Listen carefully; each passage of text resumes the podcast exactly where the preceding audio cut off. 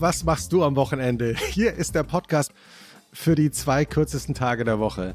Wie immer von Zeit Online und Zeit Magazin, produziert von Pool Artists, von Charlotte Steinbach und mit der Mitgastgeberin, Schriftstellerin, Twitter, Instagram und Literaturgöttin und Festivalgöttin.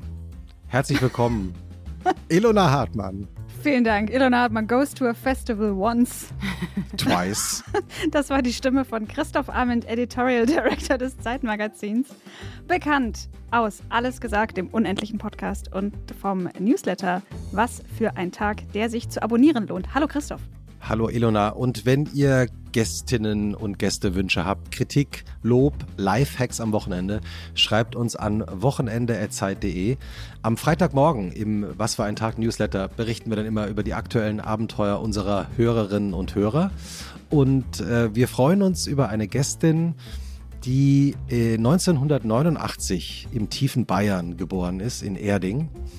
Berühmt geworden ist über Nacht als Gewinnerin von einer so einer, so einer Modelsendung. Ich weiß nicht, ob, ob ihr schon mal davon gehört habt. Germany's Next Top Model äh, und seit sechs Jahren erfolgreiche Unternehmerin. Sie ähm, importiert nämlich Kaffee aus dem Heimatland ihrer Eltern und äh, sie lebt eigentlich in der Schweiz, ist deshalb heute aber durch äh, Berliner Termine hetzend durch die Stadt gelaufen und ist jetzt bei uns im Studio. Herzlich willkommen, Sarah Nuro. Ja, hallo. Hallo, schön, dass du da bist. Ja, vielen Dank für die Einladung. Ich freue mich wirklich sehr, heute hier zu sein. Schön.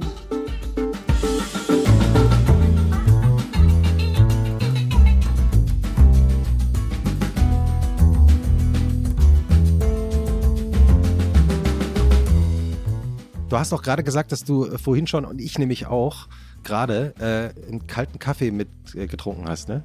Genau, ja. Also nicht jetzt, ich glaube, du hast Cold Brew oder ist es ein Eislatte? Ich weiß gar nicht, was trinkst du Ja, genau? es ist Cold, Cold also jetzt Brew, kommt die ja, Kaffeeexpertin aus mir heraus. Kannst du es bitte definieren? Kannst du es bitte nochmal zeigen? Ja. Kaffee, Kaffee mit Eiswürfeln, ja.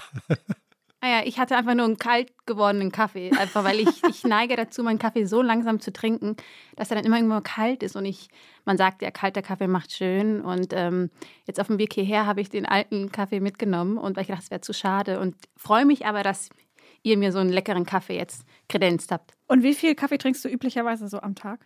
Also ich versuche nicht mehr wie 200 Milliliter zu trinken. Das ist so für mich so, das ist wahrscheinlich. Das ist wirklich sehr wenig. ja, ich weiß. Ich, aber ich, dadurch, dass ich sehr viel testen muss, immer Mhm. wieder so kappen, Mhm. äh, wie man bei uns so schön sagt, Mhm. Habe ich so viel Koffein irgendwie intus Mhm. die ganze Zeit, dass ich ja gar nicht so viel Kaffee trinke. Also jetzt bin ich wahrscheinlich selbst gar nicht so verkauft fördernd. Verdammt. Nö, das klingt einfach hochprofessionell.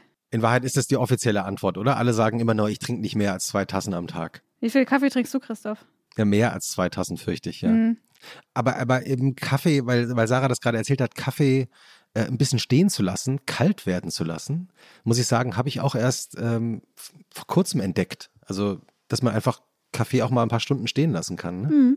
Weiß ich jetzt gar nicht. Ja, also ich, also entweder, ja, es ist ungewöhnlich, beziehungsweise wenn man es bewusst macht als, als, als ähm, mit Eiswürfel oder Cold Brew. Ja, dann, Ähm, dann geht's wieder. genau. Aber wenn der einfach nur so kühl geworden ist, Ja, ich weil bin wahrscheinlich eine halbe Stunde faul. hat. Ich Ja. bin aber so faul, um wieder von neun zu machen.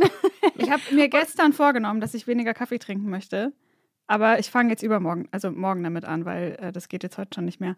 Aber ich habe so mal so ein. Du hast ja auch noch was zu tun. Ja, ich habe ein bisschen noch was zu tun. Ich brauche noch ein bisschen den Schub, aber ich habe, ähm, man liest ja ab und zu dann solche äh, Schlagzeilen, äh, Schlagzeilen, aber so Artikel, wo dann sowas drinsteht wie drei bis vier Tassen Kaffee am Tag sind gesund oder förderlich oder wie auch immer.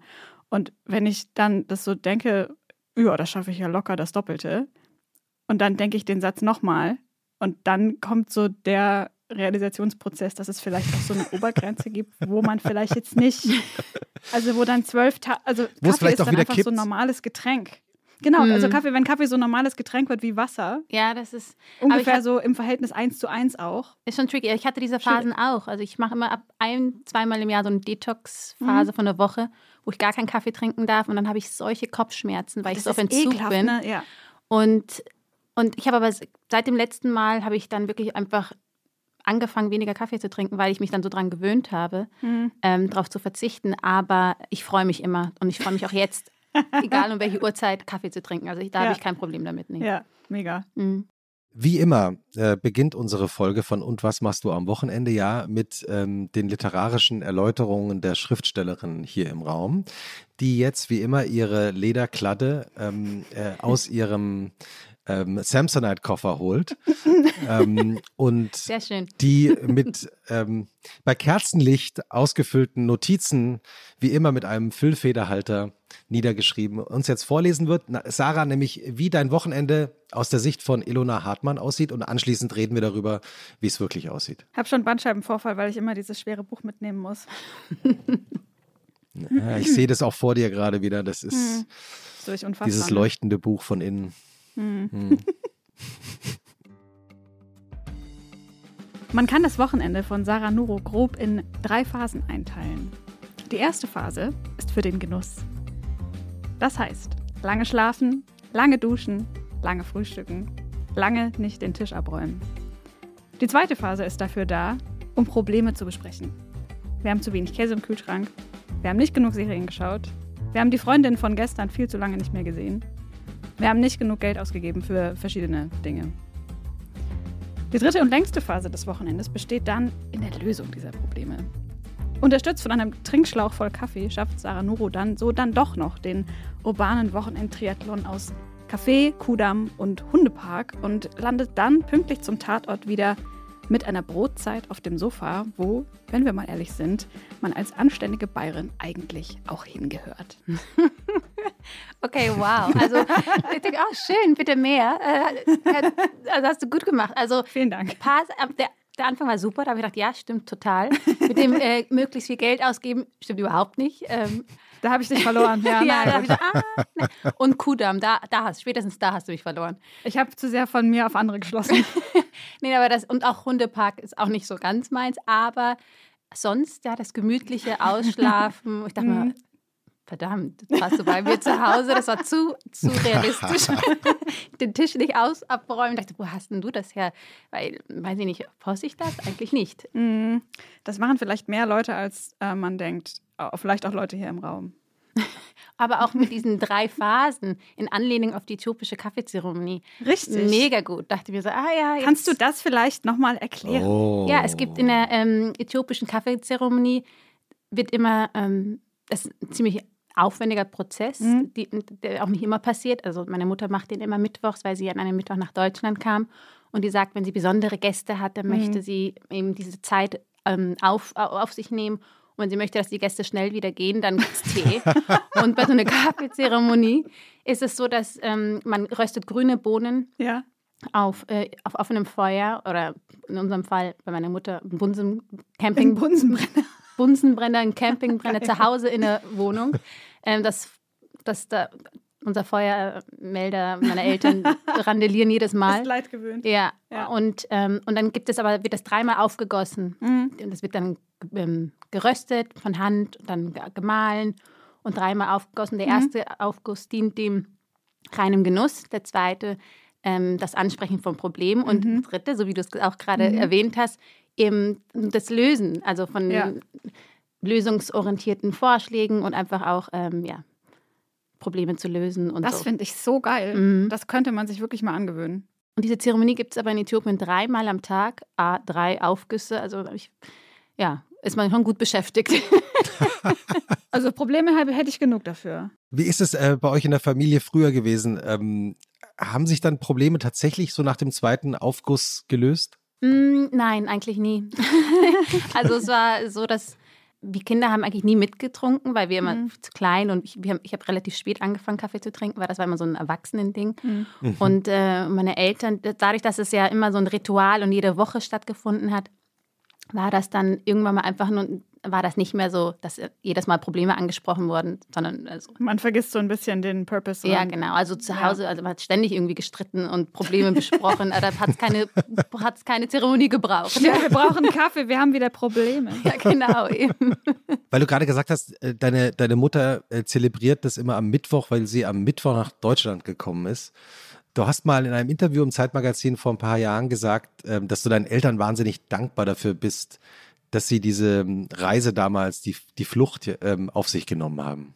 Ja, absolut. Also ich glaube, dass weder, also okay, meine Geschwister gab es schon, aber mich gab es zu dem Zeitpunkt nicht. Ähm, und auch, also mein Leben, wie es jetzt verlaufen ist und all die Perspektiven und die Chancen, die, die hätte ich nicht, hätten meine Eltern nicht den, den Mut gehabt, alles aufzugeben und äh, eine bessere Perspektive angestrebt für nicht nur sie, für sich selber, sondern in erster Linie für, für, für die und meine Geschwister und später für mich. Und, ähm, und das, das weiß ich und ist immer allgegenwärtig. Also es ist das Leben, das ich leben darf, ist keine Selbstverständlichkeit, einfach auch, weil ich noch Familie in Äthiopien habe, durch die Arbeit ähm, mit Woman und auch Nuro Coffee haben wir ja so einen Bezug zu, zu Äthiopien und auch ständig ähm, sind wir auch konfrontiert mit dem Leben vor Ort und, und, mhm. und, wie anders das ist. Und deswegen bin ich da extrem dankbar für. Und ähm, ja, ich glaube, ich weiß nicht, ob das viele Migrantenkinder haben, aber das äh, bestimmt. Aber dieses Gefühl, alles, was man macht, möchte man dann auch irgendwie zurückgeben,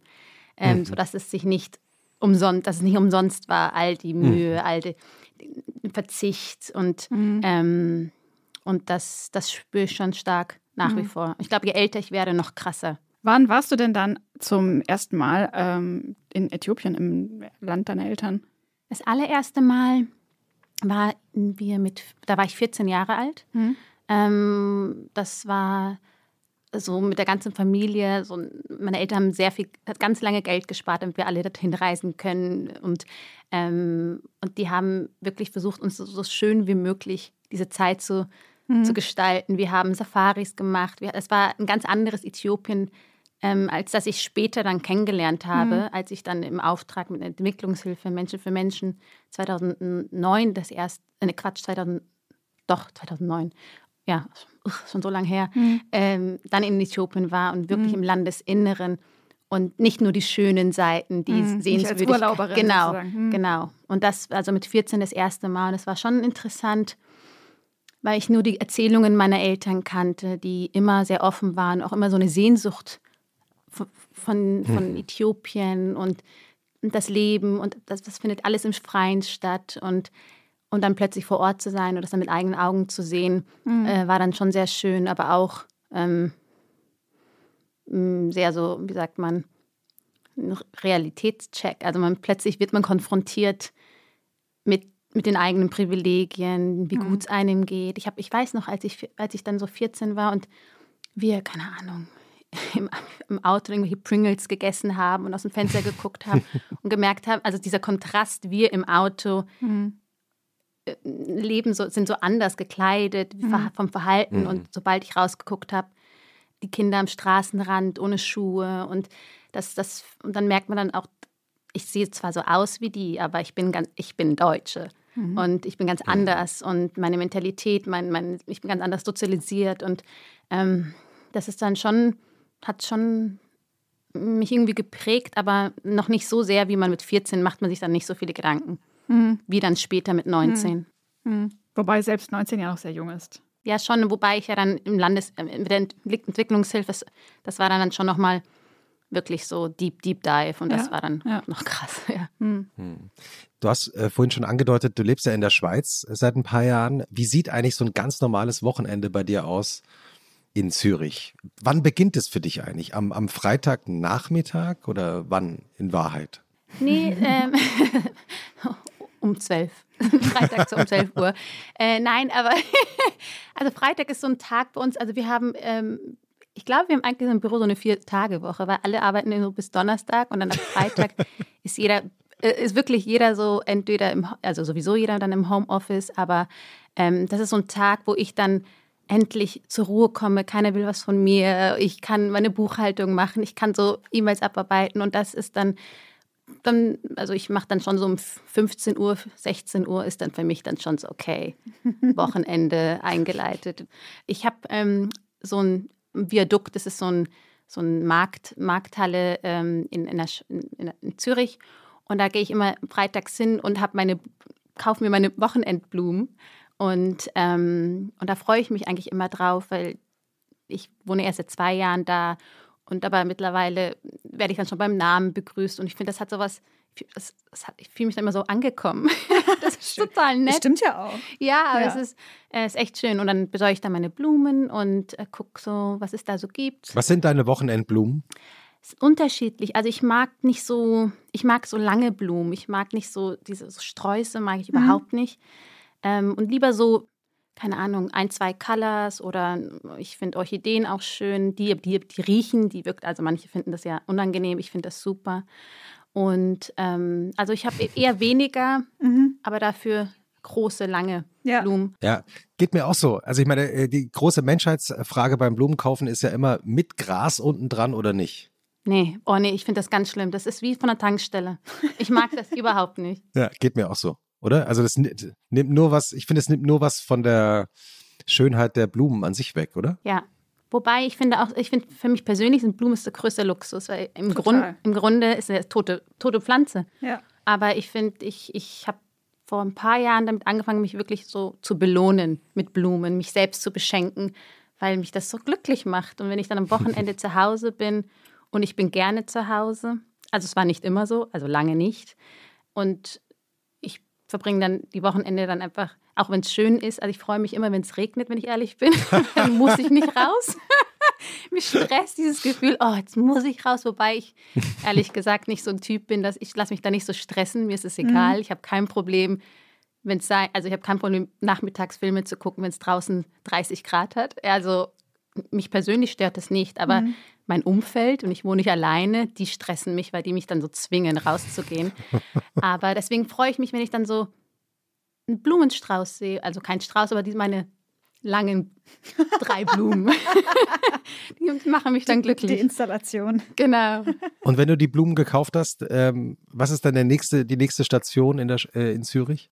Ähm, freitags bin ich eigentlich immer ziemlich erschöpft von der Woche, dass ähm, ich eigentlich nie koche, sondern ich gern auswärts essen gehe. Ähm, was in der Schweiz ähm, ja schon so mal ein Wochenendtrip sein kann von, von, von, vom Geld her. Das heißt, man muss schon so bewusst, ich gucke schon bewusst, wo ich hingehe. Ähm, aber es gibt so ein, zwei Restaurants, die sind so meine Klassiker, die ich super gern habe.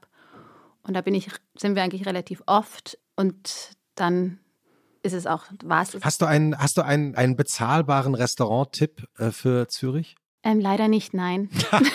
ist, nichts Bezahl- ist bezahlbar. sind die leider nicht. Ist leid. leider gar nichts bezahlbar. Wobei, ich bin jetzt die schlimme Deutsche, die in der Schweiz ist und sich erstmal über die Preise beschwert. Ja, das sind, das sind die Liebsten. Aber nein, das ist, es gibt natürlich schon, also es gibt ganz viele Freizeit, Freizeitaktivitäten, die man in der Schweiz machen kann, die nichts kosten. Sei es in die Limmat springen Hm, oder, keine Ahnung, wandern und all das. Also es gibt schon unglaublich viele Programme. Ähm, aber was so Essen gehen, gerade kommend aus Berlin, ist es einfach schmerzhaft. Kannst du es drehen und wenden, wie du möchtest. Ähm, ist es leider so. Aber es gibt dann schon, wenn man so weiß, wo man hingehen kann. Also ich, es gibt ein Restaurant, das ich, ich habe, man soll doch immer was mitbringen, ne? Und ich habe ein Rezept, wahrscheinlich sprechen wir nachher darüber. Aber das ist von dem Restaurant und es heißt, Geil. ja, ähm, das Schnupf, so heißt das Restaurant. Es ähm, ist super, kann ich nur empfehlen. Es, die haben tolle Cocktails, eine ganz kleine Karte, aber super. Also es gibt eine Artischocke mit Vinaigrette, Fleisch mit Pommes. That's it. und das ist eigentlich, dass man weiß, was man kriegt. Und das ist dein Rezept? Oder worauf muss man genau achten bei deinem Rezept? Also, was, also es ist eine Vorspeise und zwar, sollen, sollen wir schon einsteigen? Jederzeit. Okay, cool. Eigentlich sind es vier, fünf Scheiben Baguette, die sie irgendwie toasten. Früher waren die größer, jetzt, ich glaube, je, mittlerweile sind die zu klein und geizen rum. Aber, ähm, aber ich, das ist nicht so schlimm. Das ist, das ist wirklich bei Restaurants, wenn Restaurants ein bestimmtes Gericht haben, das gut läuft und man isst es öfter und nach einem Jahr werden die Zutaten, werden die einzelnen Sachen kleiner. Das gibt's öfter, oder? Unglaublich, es ist wirklich so. Ja. Ja, vor allem, weil das, das gibt es irgendwie so vier, fünf Scheiben Baguettebrot getoastet und dann gibt es daneben Petersilie klein geschnitten mit Schalotten, äh, Kapern und das war's. Und dann ähm, drei Scheiben Zitrone und dann eine Box Sardellen. So eine Dose. Geil. Und das ist so lecker. Und das, und das, ist, das mache ich immer zu Hause, wenn ich Gäste habe.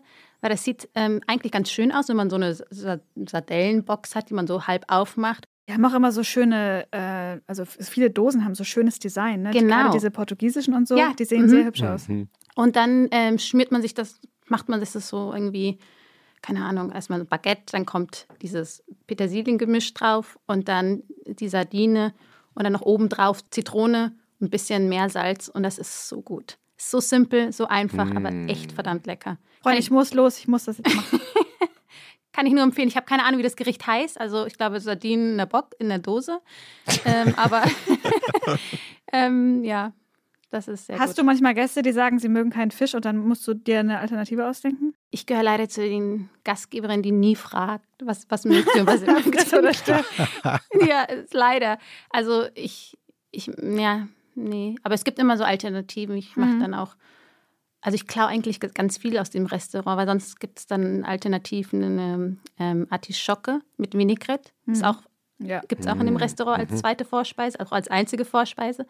Also neben der Sardinen. Mhm. Und dann kann, dann, dann kann die sich entscheiden, ob sie jetzt vegetarisch oder Fisch wollen. Mhm. Ja. Ich habe noch, ein, äh, noch einen bezahlbaren Restauranttipp äh, aus Zürich. Ich war vor kurzem mal wieder da und ähm, habe unter anderem äh, auch unsere Podcast-Gästin Nina Kunz wieder getroffen, die hier auch schon zu Gast war. An die musste ich auch gerade denken, ja. Ja, und die hat mich an eine, zu einer Pizzeria geführt, also es ist ein, ein, ein sizilianisches äh, Restaurant, San Genaro, und meinte eben, das sei, also die, viele Züricher sagen, es sei die beste Pizza gerade in der Stadt.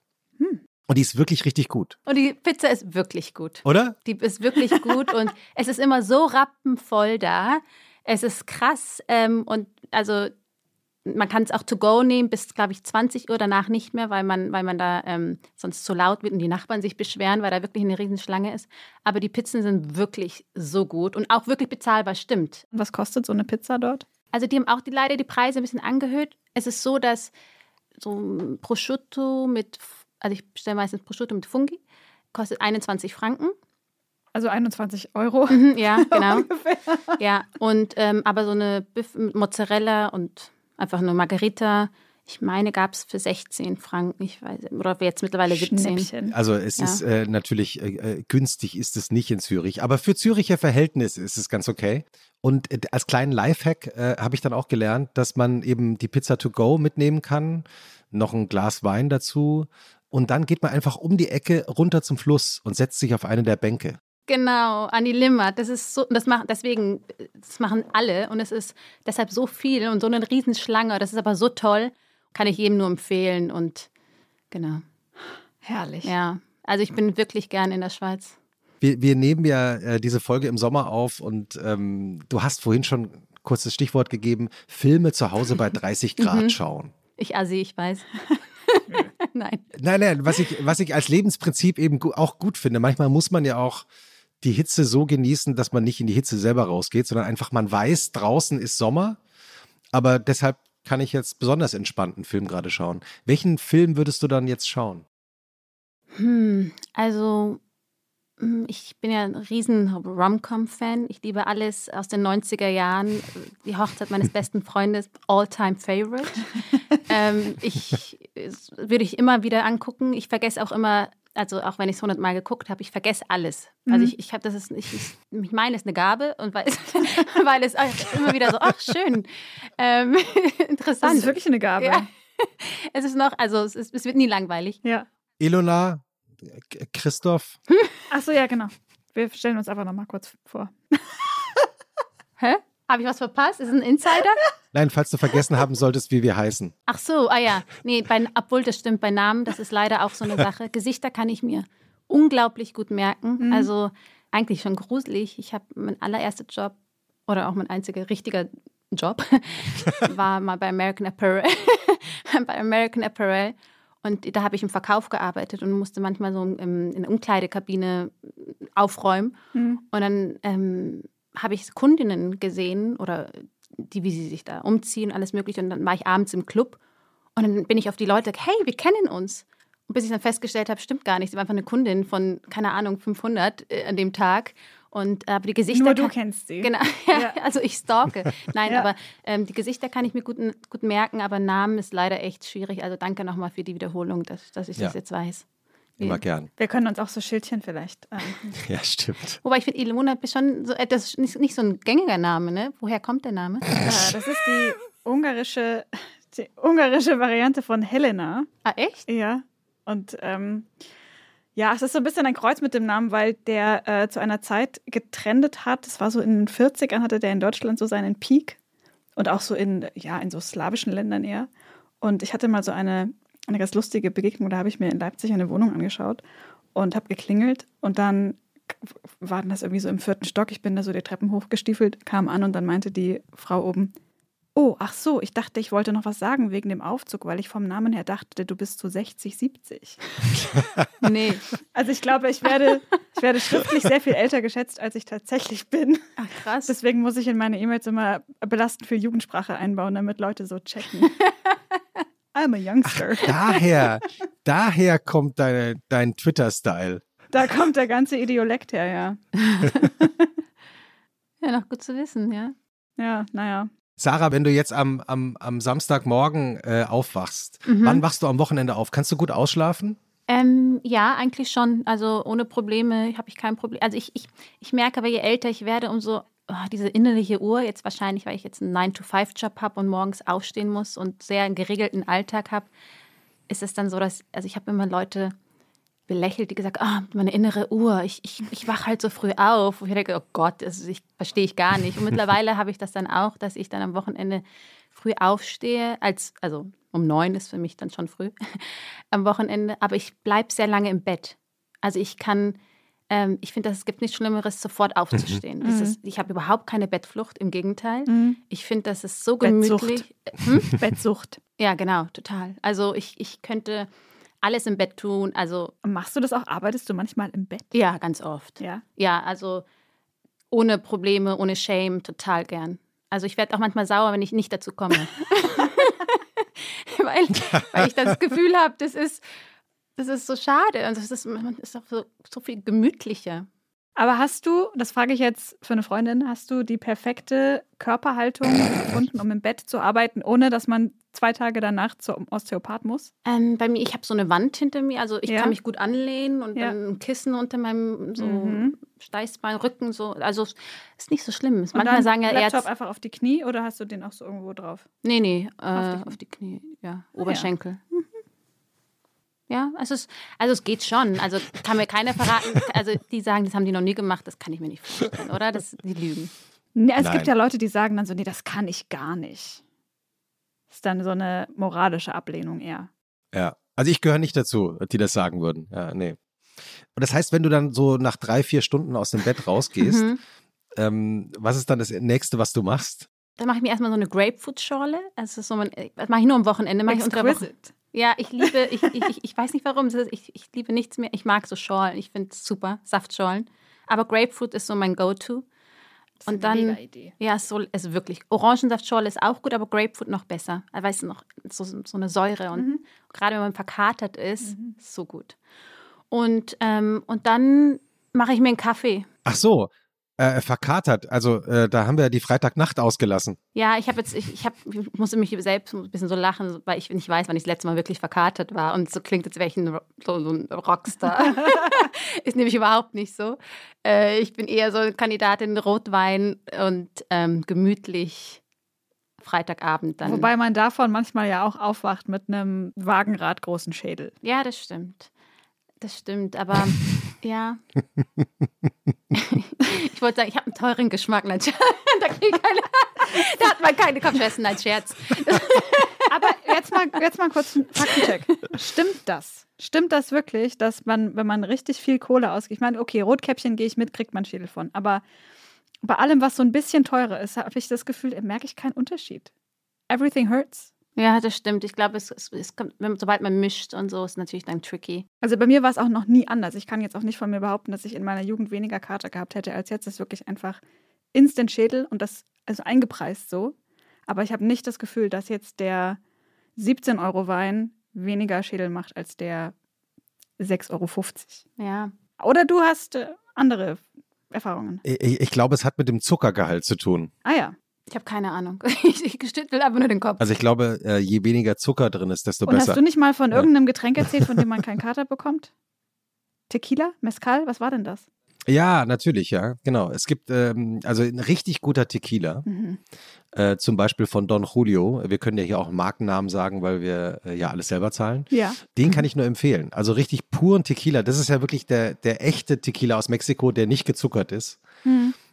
Den kann ich nur empfehlen. Da hat man, also da braucht man, da kann man dann die Grapefruit-Schorle am nächsten Tag äh, mit großem Vergnügen trinken, aber man muss nicht. Naja, ist noch gut, merke ich mir. Also ich bin leider, ich trinke nicht so gern, also nie Tequila eigentlich, aber ähm, könnte ich mal ausprobieren. Hm. Klingt, klingt so. Hm. Ja. Ja, also nee, ich, ich bin jetzt nicht- gehöre nicht zu der Fraktion. Wie geht der Samstag so weiter dann für dich? Ja, dann, also ich, ich brunche sehr gerne. Und dann fange ich an, also ich, dann ist es mittlerweile bestimmt schon irgendwie zwölf, bis ich angefangen und, ähm, und dann fange ich an, irgendwie Frühstück zu machen und ähm, das sehr ausgiebig. Und dann eigentlich beginnt mein Wochenende erst so um 14 Uhr. Herrlich. Dann lege ich mich eigentlich auf die Couch. Vom Bett auf die As, Couch. as you should. Also ehrlich gesagt, jetzt wenn ich mir so selber zuhöre, krass, das ist echt faul. Ähm, Das ist doch Wochenende. ja, oder? Ich denke mir halt auch. Komplett es- legitim. Und unter der Woche bin ich ja schon sehr aktiv. Und Ja. deshalb äh, finde ich, ich, ich, ich, ich zelebriere das auch. Ich mag, ich finde, mir sind Wochenenden sehr, sehr heilig. Ich habe es geschafft, ähm, auch den, schon ganz früh in, in meiner Karriere, ähm, das Wo- nicht am Wochenende zu arbeiten. Ich glaube, ich kann an der Hand abzählen, wann ich am Wochenende gearbeitet habe. Mhm. Also ich, ich, ich, ich, das war mir schon immer wichtig, dass ich diese Auszeit habe, um, Mhm. um einfach auch runterzukommen und ähm, ja, einfach auch Zeit zu verbringen mit Freunden und zu wissen, keiner macht was, also muss ich Mhm. auch nichts machen. Mhm. Mhm. Wobei ich das auch manchmal, ein, ähm, was heißt spannend, ich finde es eigentlich einen äh, irgendwie unangenehmen äh, Nebeneffekt des, äh, weiß ich nicht, Spätkapitalismus oder so, dass man so das Gefühl hat, man muss sich seine Ruhezeiten verdienen. Man muss sich seine Pause so Mhm. ähm, erarbeiten, indem man, Mhm. also man darf nur am Wochenende rumhängen und nichts machen, wenn man unter der Woche sehr viel gemacht hat. Wohingegen es ja logischer wäre zu sagen, das Bedürfnis alleine reicht schon.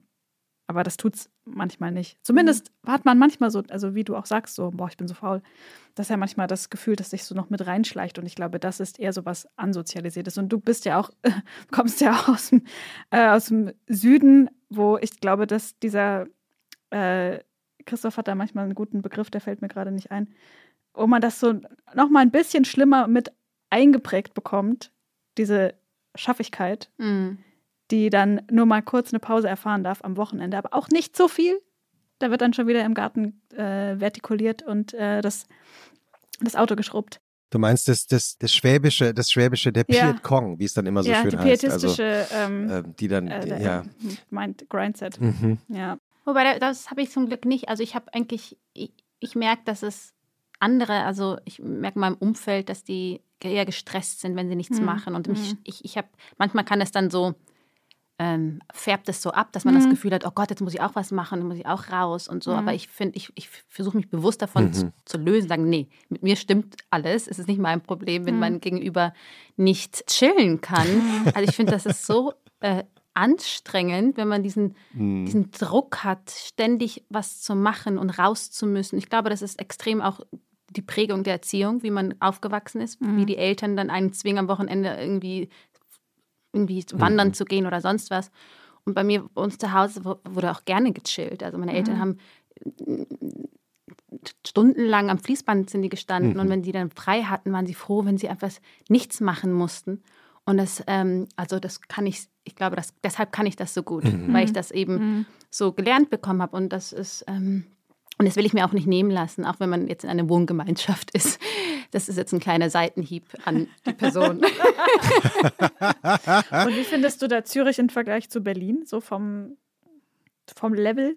Ich habe das Gefühl, wenn ich in Berlin bin, bin ich irgendwie ein anderer Mensch, weil ich dann sehr getrieben bin. Mhm. Ähm, auch weil hier auch viel mehr meine Freunde sind. Ich habe hier acht Jahre Mhm. gelebt und hier ist auch so viel mehr los. Also ich, Mhm. ich, ich habe das Gefühl, es gibt so viele, also es gibt es in der Schweiz natürlich auch, aber ich habe das Gefühl, in, in, in der Schweiz will niemand was von mir. Mhm. Und hier ähm, Mhm. will ich, muss ich meinen Freunden, allen irgendwie ein bisschen gerecht werden und das auch ausnutzen, weil ich jetzt sehr, ich bin jetzt nicht mehr so oft hier, Mhm. dass ich in dieser kurzen Zeit so möglichst viel ähm, schaffen kann. Also das, Mhm. das Und ich, mittlerweile freue ich mich, also ich bin jetzt, ich bin Ende der Woche zu Hause und ich denke mir so, oh, am Montag habe ich schon das Gefühl, ich will heim, ich will meine Ruhe. Oh. ich will so keine Verpflichtung, also soziale Verpflichtung, ja. ja. Ähm, aber es ist verrückt. Ich glaube, die Pandemie hat aber auch dazu geführt. Also vorher war ich so getrieben, also nonstop, ganz unangenehm eigentlich, mhm. also so rastlos. Und ähm, das hat mir sehr geholfen, jetzt diese Zeit. Du hast ähm, vorhin ja gesagt, dass du schon früher in deiner Karriere darauf geachtet hättest, dass du immer am Wochenende zu Hause bist.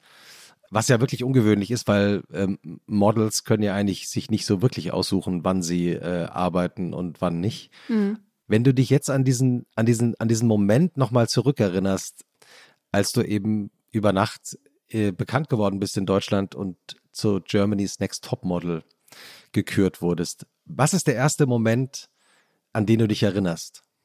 Erleichterung. Einfach, dass es jetzt vorbei ist, weil es war ja dann noch so ein das ist ja so ein Prozess von drei Monaten.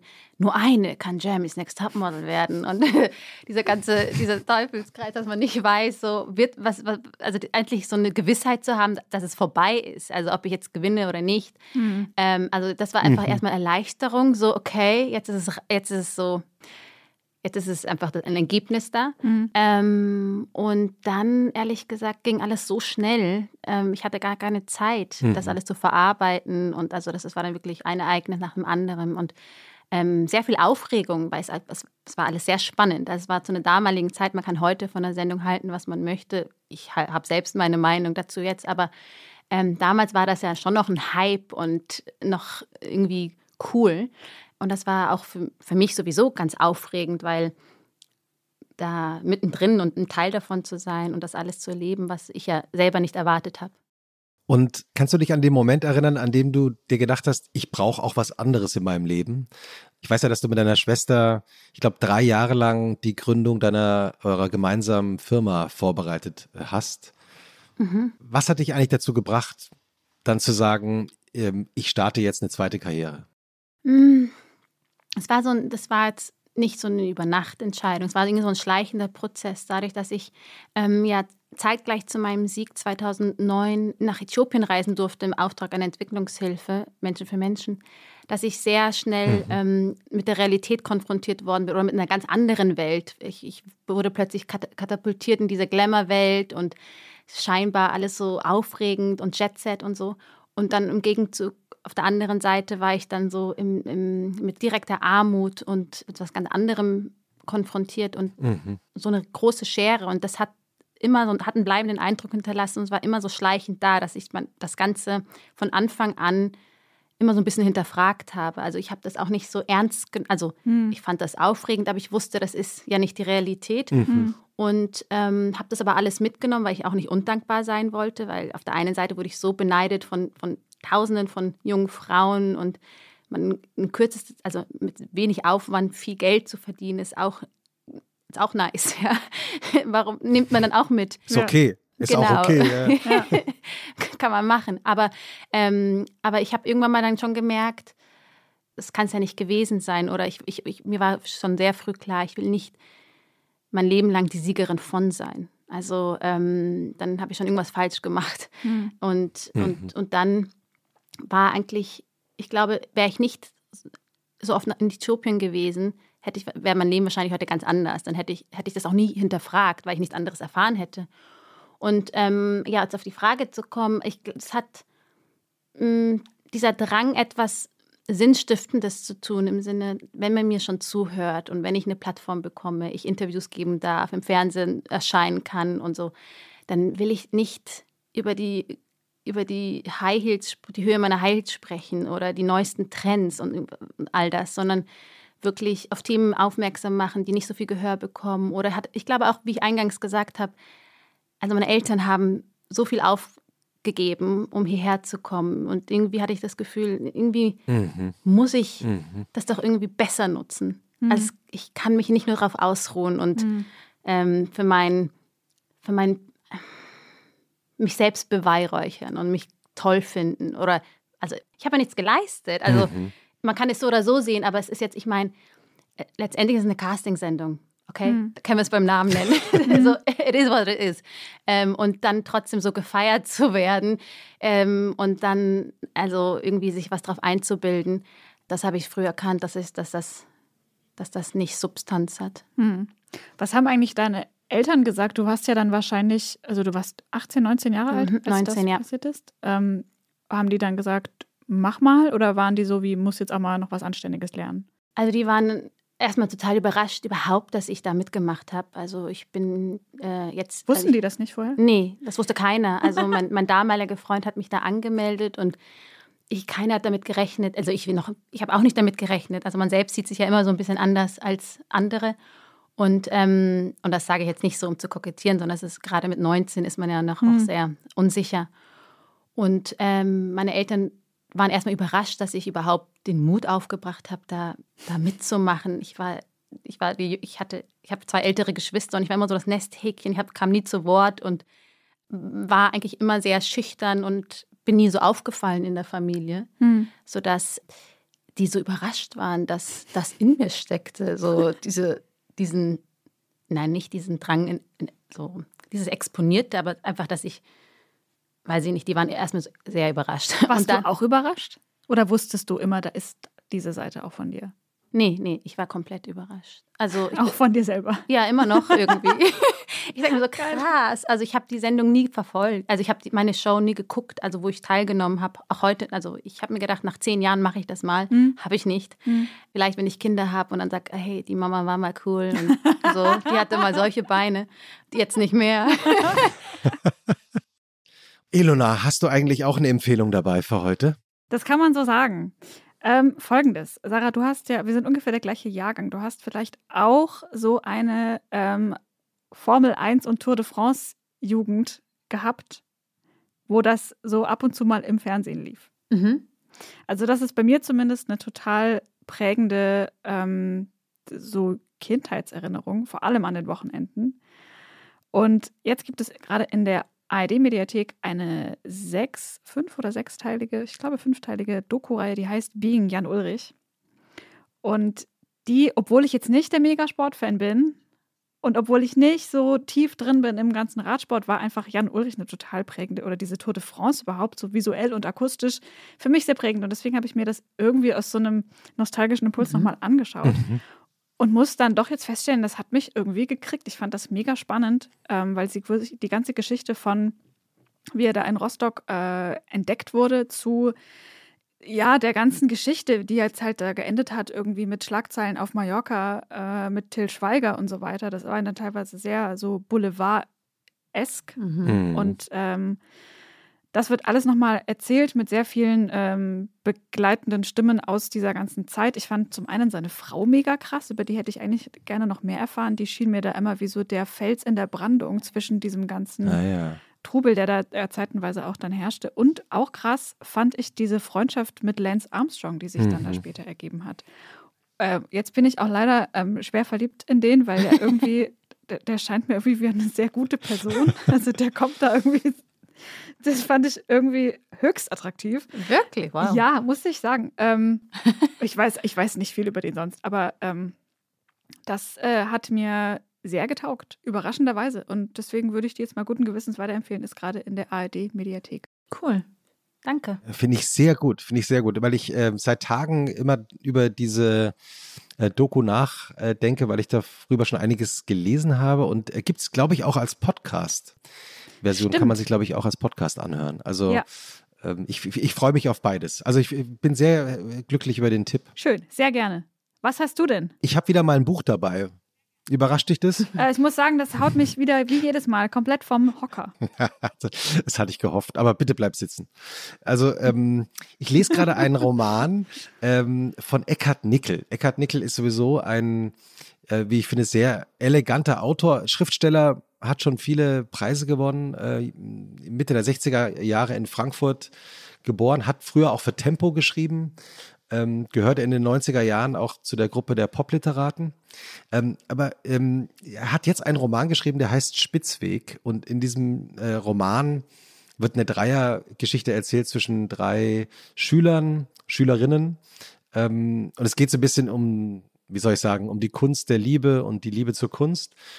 Und was ich aber bei, bei Eckhard Nickel immer sehr mag, ist, dass der auch so immer wieder so, so äh, sprachliche Spielereien so zwischendurch einfach einstreut. Und äh, meine, eine meiner Lieblingsstellen, ähm, da geht's um Karl, um eine der drei Hauptfiguren. Und Karl hat eine Art Geheimsprache entwickelt, so eine Privatsprache ist eigentlich inspiriert von, ähm, von dem Fanline Fieselschweif, also von den Pfadfindern äh, von Donald Duck. Äh, die haben ja auch so eine Geheimschrift. ähm, ja, aber er hat eben so eine Geheimsprache entwickelt und äh, orientiert sich da an dem, an dem Luftfahrtalphabet. Ja, also beim Luftfahrtalphabet heißt es doch immer Alpha, Bravo, Charlie, ne? Kennt man so aus Filmen. Und er hat aber so ein eigenes äh, Alphabet sich zusammengestellt aus Worten, die er einfach nur vom Klang äh, gut findet. Also, und er, bei ihm heißt es eben nicht Alpha, Bravo, Charlie, sondern bei ihm heißt es Aesop, Beatles, Chatwin, Dandy, Ewig, Finte, Gras, Helium, Irre, Janus, Kanon, Labsal und so weiter und so fort. Und ähm, als ich das gelesen habe, dachte ich eigentlich, eigentlich müsste man auch sich sofort wieder so eine Geheimsprache erfinden, oder? Ich musste sofort schändlicherweise jetzt denken an Foxtrot Uniform, Charlie, Kilo. von der Bloodhound Gang. ist das auch das? Ist das auch dieses Fliegeralphabet? Und ich habe das einfach nur ja. nicht gecheckt. Ist es das? Ja, ist doch schön, dass wir ähm, auch Rätsel in, in ja. Rätsel in deinem popkulturellen Wissen hier ähm, beantworten können, oder? Ich gehe jedes Mal schlauer raus, als ich hier reingekommen bin. Sarah, hast du noch einen äh, besonderen Tipp dabei? Ja, ich habe ähm, auch witzigerweise eine Doku-Empfehlung. Ähm, und zwar Summer of Soul. Ähm, habe ich mir vor kurzem auch bei einem sehr warmen Sommerabend angeguckt. Und ohne schlechtem Gewissen, also wirklich, es war Klingt auch perfekt sommerlich. Summer of Soul. Und zwar, also ich bin nicht so gut im Wiedergeben, ich gebe mir jetzt Mühe. Es ist eine Dokumentation, also über ein Musikfestival, was aber 1969 stattgefunden hat, zur gleichen Zeit wie Woodstock, mhm. mhm. aber in Harlem. Es wird auch Harlem Culture Festival genannt. Mhm. Und ähm, das äh, war eben ein, ein, Festival, das sechs Wochen lang ging und ähm, wirklich Stars wie Nina Simone, Stevie Wonder, also alle Größen aus der Jazz, Soul, Blues und auch Gospel-Szene sind da aufgetreten vor 50.000 Menschen. Mhm in, ähm, in Harlem und auch vor, also schwarzen Menschen, People of Color.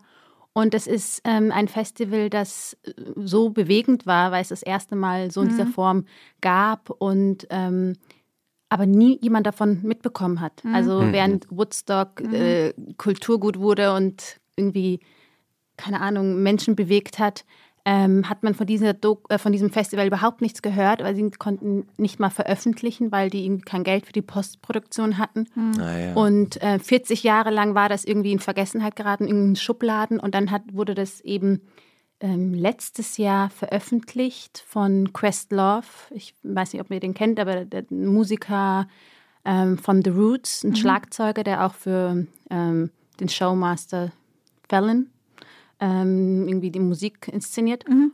Auf jeden Fall, der hat einen Oscar auch dafür bekommen.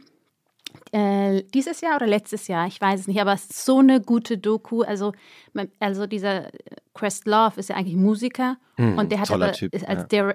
Direktor hat er da ähm, fungiert und man merkt, dass auch in dem Schnitt ist so viel Rhythmus. Also ich habe die ganze Zeit tanzen wollen, als ich diese Doku gesehen habe und oh, das war einfach so gut, kann ich nur empfehlen. Und also ich bin sowieso ein riesen Jazz-Fan und Nina Simone ist so toll und die hat, man sieht einfach so, wie, wie die auch so zur Revolution und einfach zum Aufbruch und auch zur Gegenbewegung motiviert hat und am mhm. Ende dann ein Lied singt, ähm, äh, was, wie heißt es, Black, Gifted and Young oder Young, Gifted and Black. Ich kann ich jetzt mhm. nicht wiedergeben, mhm. aber ein ganz bekannter Song, Song von ihr und in, unter diesen 50.000 Menschen sind auch natürlich sehr viele Kinder und dann, wenn man die, sie dann das Singen hört, mhm. Young, Gifted und Black und das ist so motivierend und so bestärkend und also es ist so eine tolle Doku, die mhm. zu Recht meiner Meinung nach einen Oscar verdient hat und ähm, ja, ist meine Empfehlung und kann ich nur, also es müssen ganz viele gucken, weil es, ich, ich weiß nicht, ob es im Free TV gibt, aber im Streamen kann man es. Klingt mega. Freut mich aus, aus zwei Gründen. Erstens, weil es auch eine fantastische Doku über Nina Simone gibt, also die, die, die Ja, schon ein paar Jahre alt ist. mhm. Oder, aber das ist, für mich ist es eine der besten äh, Musikerinnen-Dokumentationen überhaupt. Die ist, glaube ich, auch auf Netflix äh, Mhm. zu sehen. What Happens to Nina Simone heißt die Genau. Doku. Ja, oder? Fantastisch. also, so gut. wenn man sich eine gute Musikdokumentation nach Summer of Soul anschauen will, dann kann ich, können wir gleich noch Nina Simone hinterher empfehlen. Und ich freue mich auch deshalb, dass du Questlove äh, erwähnst, weil ich glaube, er hat nämlich dieses Jahr den Oscar dafür bekommen. Hm. Und der ist eben tragischerweise total untergegangen, äh, natürlich wegen Will Smith und ähm, den Handgreiflichkeiten Ah, ja, auf ja. der Bühne. Und ich äh, weiß noch, Stimmt. dass ich nach den, ähm, nach den Oscars ein paar Tagen danach eben auch nochmal äh, irgendwo gelesen habe, dass es so schade ist, dass eigentlich hätte das ein ganz großer Abend auch für Questlove werden können und der ist natürlich da in der Öffentlichkeit so ein bisschen hinten runtergefallen. Deswegen, dafür sind wir hier äh, in unserem kleinen Wochenend-Podcast ja auch da. Ja, also cool. Also das freue ich mich, dass ich, dass ich, dass ich das jetzt äh, empfehlen konnte, weil das ist wirklich so empfehlenswert, das zu sehen. Aber auch Nina Simone, also wenn ich jetzt nochmal was empfehlen darf, um alle guten Dinge sind ja drei, sagt man? Unbedingt. Ja. ja. Es gibt, ähm, also nachdem ich nämlich die Doku über Nina Simone geguckt habe, ähm, bin ich dann so bei YouTube hängen geblieben und habe dann angef angefangen, irgendwelche Live-Konzerte zu gucken. Mhm. Und ein Konzert von ihrem äh, Montreux Jazz Festival Auftritt 1979, wow, ist Ah. so toll. Also, Also das kenne ich, ja. Oh. Das ist der Wahnsinn. kann ich auch nur empfehlen, ist Ja. so gut, aber da merkt man schon, dass sie da schon so ein bisschen am äh, Abbauen war, weil sie hatte dann schon irgendwie verrückte Phasen. Und da merkt man das so ein bisschen, aber trotzdem musikalisch einfach äh, unfassbar gut. Ja. Wie ist eigentlich so dein Sonntag in Zürich, Sarah? Ähm, mittlerweile, also Sonntag ist so ein Tag, wo ich dann auch rausgehe. She's out. ja. Nach 48 Stunden zwischen Genau. Bett und Sofa. Meistens im Sommer, um ein Eis zu essen und im Winter, weiß ich nicht, irgendwie so ein, ein Cheesecake zu essen. Es gibt so einen super Cheesecake-Laden auch noch. Ähm, und ähm, ja, also eben eigentlich, ich, ich, Sonntag sind, ist auch so ein Tag, wo ich sehr viel lese. Also ich sehr viel Zeitung und Magazine und ähm, und dann, und dann höre ich eben so mein Jazz-Radio, Coffee Table Jazz auf Spotify. Und dann, und dann gucke, Es lese ich da so meine okay. Zeit. Es ist okay. Ja, ist schon sehr, ich, eigentlich bin ich eine 60 Jahre, eine 70 Jahre alte Frau. Die so, ähm, und ja, dann, also eigentlich den ganzen, ich bin sehr, also ich lese an dem Tag eigentlich sehr viel, so Sonntag ist so mein Tag, wo ich so ähm, versuche, so ein bisschen Informationen aufzugreifen, weil ich eigentlich unter der Woche sehr wenig, keine News aufnehme. Also eigentlich müsstest du Ilona heißen. Ja? Wieso? Ist dann, Ach so, wegen 60 und. Also, ich habe euch Ach wirklich so. auch eine lange Leitung. ich habe auch nicht gleich Mann, gecheckt. Christoph, ey. Sorry. Das war ein guter Gag. Mir ist okay. leid. Es ist total okay. ähm, weil du gerade äh, erwähnt hast, wir, wir sammeln ja eben solche Tipps auch. Äh, wie heißt der gute Cheesecake-Laden? Oh, jetzt hast du mich jetzt erwischt. Also es ist am Letzi Park, am Letzi Park, äh, ähm, Loch, am Lochergut, so, so, am Lochergut gibt es da einfach so, die haben so ein Cheesecake mit ähm, Karamell obendrauf und so Macadamiennüsse. Das ist wirklich sehr, sehr lecker. Und ähm, ja, dann nehme ich gerne so einen längeren Spaziergang in Kauf und ähm, dann gibt es da Kaffee und Kuchen. Und dann laufe ich wieder nach Hause oder spaziere nach Hause und koche dann meistens irgendwie eine Bolo oder so. Das klingt sau Oder esse eine. Pizza gegenüber. Oh, perfekt. Ja. Ah, herrlich. Weil du schon vor ein paar Minuten erwähnt hast, äh, zweimal, ähm, dass du schon das Gefühl hast, dass du deinen Eltern was zurückgeben möchtest. Ähm, einfach für das, was sie für euch Kinder ja auch gemacht haben. Äh, Sind deine Eltern heute stolz auf dich? Ja, ich denke, also nicht ich denke schon, sondern ich weiß es. Also die sagen das auch. Also meine Eltern sind sehr, sehr emotional, also die sagen, die drücken ihre Liebe sehr oft. Sehr vokal. Ja, total. Äh, Und das ist sehr schön, weil das nicht so selbstverständlich ist. Und ähm, das sagen die aber auch zu, nicht nur, weil ich jetzt in der Öffentlichkeit bin oder weil ich jetzt mit meiner Schwester Nuro Coffee gegründet habe und wir in Äthiopien aktiv sind, sondern das sagen die einfach all ihren Kindern. Ähm, Auch zu meiner jüngsten Schwester, die gar nichts macht, nein, Scherz. Er gefragt, für was bist du stolz? Sie hat überhaupt nichts gemacht. Nein, Scherz. so, Ganz bei mir liebe Grüße. ja, aber nein.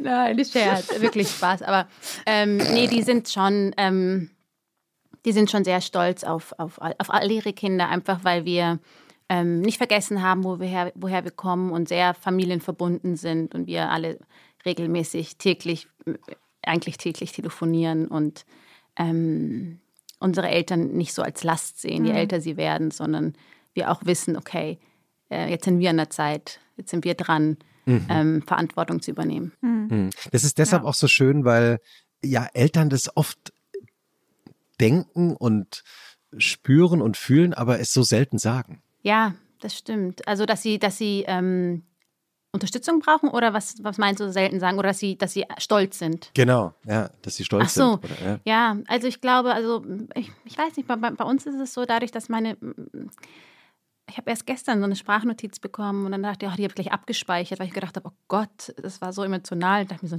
bist du gesund? nicht, dass es irgendwas, äh, was hat das zu bedeuten? Und weil äh, die Tatsache, dass sie niemanden sonst haben, außer Mhm. Uns Kinder, ähm, Mhm. ist es denen schon sehr wichtig, dass sie ähm, uns auch, also diese, diese Liebe zum Ausdruck bringen und auch Mhm. diese Wertschätzung, auch gegenseitige Wertschätzung. Ähm, und das finde ich schön, weil ich auch, auch jetzt, je älter ich werde, verstehe, dass es keine Selbstverständlichkeit ist. Und es gibt natürlich auch, es ist auch eine kulturelle Sache, dass es viele, also Familien mh, das niemals sagen oder niemals zu hören bekommen. Und das ist dann schon sehr schön und ist auch etwas, was ich unbedingt weitergeben möchte.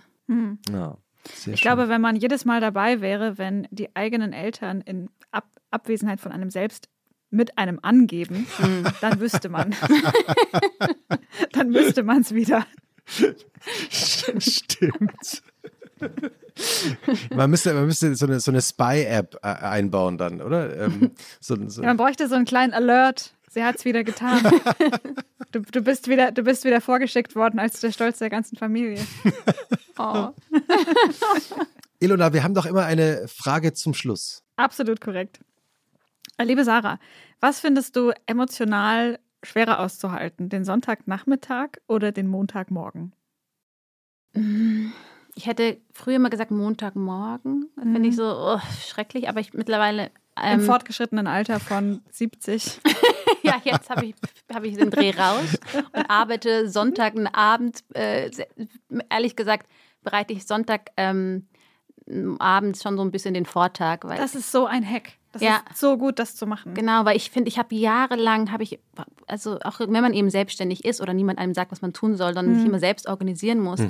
Ey, ich hab, ich finde das immer so schwierig, dann am Montag, was mache ich eigentlich? Was muss ich eigentlich? Und dann immer bei Null anzufangen und sich selbst zu organisieren, das ist so heftig. Also ich habe jahrelang gebraucht und jetzt, ich arbeite immer noch, das ist für mich die größte Herausforderung, wirklich mich so zu organisieren und all das. Und das Sonntag so ein bisschen so mal so vorzubereiten und so, das ist so hilfreich, dass ich Ja. dann morgens entspannt meinen Tag anfangen kann und dann nicht erstmal herausfinden muss, scheiße, was muss ich eigentlich heute machen? Ja, Was mache ich denn jetzt? Sondern das weiß ich ja, mittlerweile. Ja. Deshalb ähm, finde ich ähm, Sonntagabend, ja, gar- weder das eine noch das andere. Ich finde beides gut. Also, Auch, auch eine richtige Antwort. ja. Ilona, Ja. zum ersten Mal haben wir im Laufe einer Folge von Und was machst du am Wochenende einen neuen Vornamen für eine Gästin gefunden. Oh nee, warte, das checke ich jetzt wieder nicht. Ich bin raus. Ich, so, ich check sowas, sowas überhaupt eh nicht. Ich so, hä? Jetzt kommt hoffentlich nichts Gemeines. Nein, So- nein, nein, überhaupt nicht. Nein, ist so. nichts Gemeines. Ich wollte einfach nur noch mal sagen, also äh, sie ging als 32-Jährige in diesen Podcast hinein und als Sarah Nuro und äh, verabschiedet sich als die 70-jährige Ilona Nuro. Ilona Nuro klingt ein bisschen wie eine Wahrsagerin. Stimmt. Und dabei habe ich nicht mal erwähnt, dass ich stricke. Also, weißt du, dann, dann wäre es berechtigt. Aber ich denke so, oh shit, jetzt habe ich irgendwie so ein, habe ich jetzt was hinterlassen, ja, einen Eindruck. Äh, du strickst. Ja, das tue ich auch, ja. Was strickst du am Was, liebsten? denn, was denn so? Am liebsten äh, Sch ähm, Schals, weil es einfach ist und ich, ich, ich bin nicht so ähm, anspruchsvoll. Aber ich finde das extrem beruhigend und ähm, ich habe das Gefühl, wir sind alle so am Handy die ganze Zeit. Mhm. Und ich mag das ähm, am Ende zu sehen, wie ich meine Zeit verwendet habe. Das ist genauso auch, ich, deswegen töpfer ich auch. Also um Mhm. nochmal ein Klischee, 70 plus, ich töpfer auch meine eigenen Wobei, das Vasen. ist ja wieder trending Das stimmt, im Moment. das stimmt, das stimmt. Ich, ich hipster. Ja. Ähm, aber nee, aber das Stricken finde ich echt schön, weil ich dann weiß, hey, was ich gemacht habe und habe ein Ergebnis am Ende des Tages. Und ich finde das, ich finde das wichtig, auch die Hände anderweitig zu benutzen und Mhm. weg vom Handy zu kommen. Ja, voll. In diesem Sinne, vielen Dank, Sarah Nuro, und ein schönes Wochenende. Schönes Wochenende. Schön, dass du da warst. Ja, danke. Euch auch noch ein schönes Wochenende. Dank. Jetzt schnell ab wieder ans Handy.